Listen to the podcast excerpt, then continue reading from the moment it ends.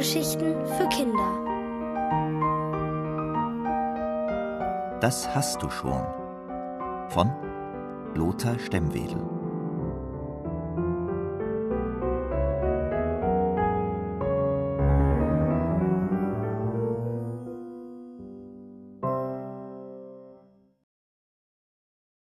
Georg saß auf dem Boden seines Kinderzimmers und blätterte in dem Katalog eines Spielzeugladens. Auf den bunten Seiten waren Raumschiffe und Wikingerboote, Baufahrzeuge und Roboter abgebildet. Vor wenigen Minuten hatte Georg seinem Vater ungefähr zehn Vorschläge unterbreitet für sein diesjähriges Weihnachtsgeschenk. Doch der Vater hatte ziemlich entnervt reagiert. Er solle sich erst mal klar werden, was er sich wirklich wünschte. Außerdem käme zuerst sein Geburtstag, und bis Weihnachten sei ohnehin noch drei Jahre Zeit. Beim Gedanken daran schüttelte Georg den Kopf und schlug die nächste Seite auf. Drei Jahre. Das war sicher wieder einer von Papas berüchtigten Scherzen. Oder war die Sache diesmal ernst? Weihnachten erst in drei Jahren wäre natürlich schade.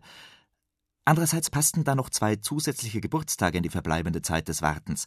Georgs Gesicht hellte sich auf doch gleich darauf seufzte er. Die Entscheidung darüber, was er sich für die zusätzlichen Anlässe wünschen sollte, würde ihm nicht leichter fallen, im Gegenteil. Georg blätterte weiter in seinem Katalog. Es war zum Verzweifeln. Alles sah gleichermaßen verlockend aus. Er blätterte vor und zurück. Gefiel ihm das eine Spielzeug, sah er schon das nächste, und gefiel ihm das andere, erinnerte er sich augenblicklich an das vorvorherige, das ja auch zum Wünschen schön aussah. Wenn ich nur jemanden hätte, der mithelfen könnte, mich zu entscheiden, dachte Georg. In dem Moment kam es ihm so vor, als hörte er eine Stimme sagen Hast du schon? Wie bitte? fragte Georg.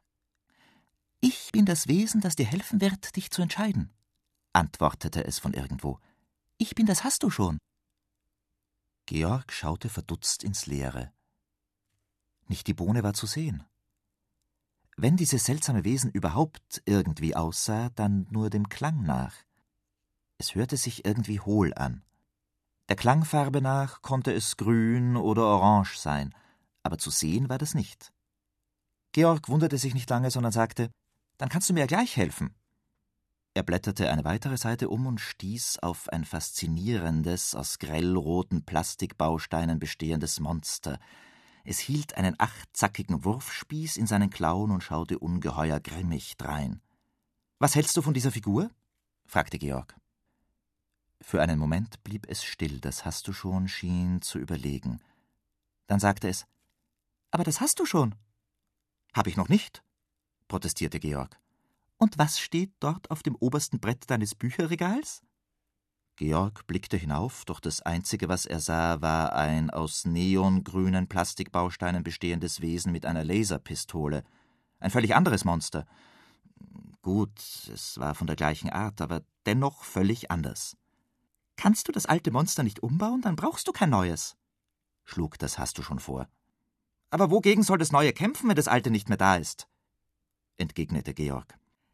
Vielleicht ist es ein Monster, das erst noch trainiert, um sich auf einen Kampf vorzubereiten, antwortete das hast du schon. Georg legte den Kopf in den Nacken und starrte zur Zimmerdecke, als ob ihm von dort das hast du schon entgegenblickte. Es hatte nicht ganz Unrecht. Seit einem Monat trainierte Georg Judo. Der Kurs machte ihm Spaß, aber er würde sicher noch Jahre brauchen, um es mit seinem Lehrer aufnehmen zu können. Okay, willigte Georg ein. Dann baue ich das Monster eben um, wenn mir danach ist. Aber was nehme ich dann? Georg überlegte, warf einen flüchtigen Blick in den Katalog und sagte: Ah, ich weiß. Ich nehme das Rennauto hier. Hast du schon, sagte die Stimme. Dann das Löwengehege. Hast du schon. Georg protestierte. Ich habe nur eins für Tiger. Nimm die Tiger raus, stell die Löwen rein und fertig, schlug das Hast du schon vor. Überleg lieber, was dir wirklich fehlt. Georg presste die Lippen aufeinander, um sich zu konzentrieren. Er überflog, wie in einem Spielflugzeug sitzend, die vielen Dinge in seinem Kinderzimmer. Er begann auf dem Teppich. Zuerst ging es über einen Triceratops-Saurier, der mit einem Fuß auf einem Bambusfloß stand. Ganz in der Nähe begann eine Rennstrecke für Rennautos. Ein Teilstück der Straße hatte Georg mit einigen Comics aufgebockt.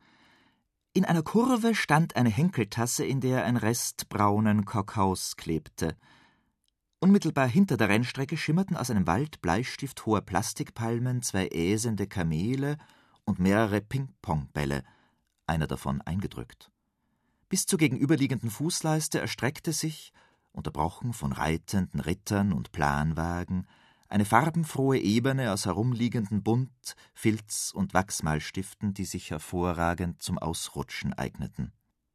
Mir will aber nicht einfallen, was mir fehlt, rief Georg fast ein wenig verzweifelt. Kein Wunder, antwortete das hast du schon. Dir fehlt zuerst einmal ein Riesenstaubsauger, der die Sachen wegsaugt, mit denen du nicht mehr spielst oder die du nicht mehr brauchst. Dein Wünschen hat hier doch gar keinen Platz. Georg stutzte. Aus diesem Blickwinkel hatte er sein Zimmer noch nie betrachtet. Als er nun ein weiteres Mal seinen Blick durch den Raum gleiten ließ, bemerkte er, dass zwischen ihm und der gegenüberliegenden Wand allein von einer einzigen Farbe, von Gelb nämlich, zwölf Stifte herumlagen, von Rot waren es noch mehr. Auch andere Dinge besaß er in mehrfacher Ausführung. Das hast du schon hatte recht. Er musste Platz schaffen. Georg begann alles doppelt und dreifache auszusortieren und in eine leere Plastikbox zu werfen. Er staunte, was er alles besaß. Nach und nach lichtete sich der Boden unter seinen Füßen. Als letztes schlug er den Katalog aus dem Spielzeugladen zu und legte ihn ins Regal.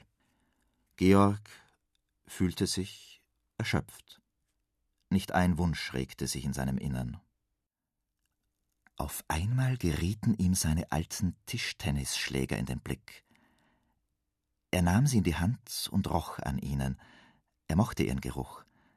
Aber die Schläger sahen arg mitgenommen aus. An vielen Stellen hatte sich die Gummiabdeckung gelöst oder war zerfranst. Er fühlte fast Mitleid mit ihnen. Plötzlich wusste Georg, was er sich wünschen konnte. Er spürte sogar schon die Freude, wie es sein würde, die neuen Schläger in den Händen zu halten und seinen Vater zu einem Turnier herauszufordern. Hey, hast du schon? Ich weiß jetzt, was ich mir wünsche, rief Georg in den Raum hinein. Aber niemand antwortete. Das hast du schon war verschwunden. Dennoch, Georg wusste zwar nicht wie, aber dass es ihm geholfen hatte, sich zu entscheiden, das spürte er. Er warf einen letzten Blick in sein aufgeräumtes Zimmer, dann machte er sich auf zu seinen Eltern, die in der Küche saßen. Er war froh, sich nicht auf einmal für drei Geburtstage und ebenso viele Weihnachtsfeste Geschenke aussuchen zu müssen.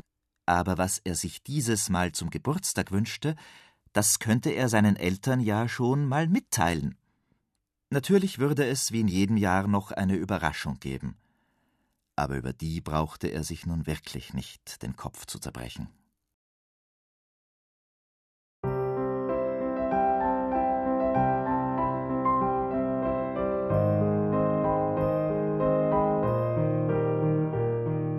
Ihr hörtet Das hast du schon von Lothar Stemmwedel.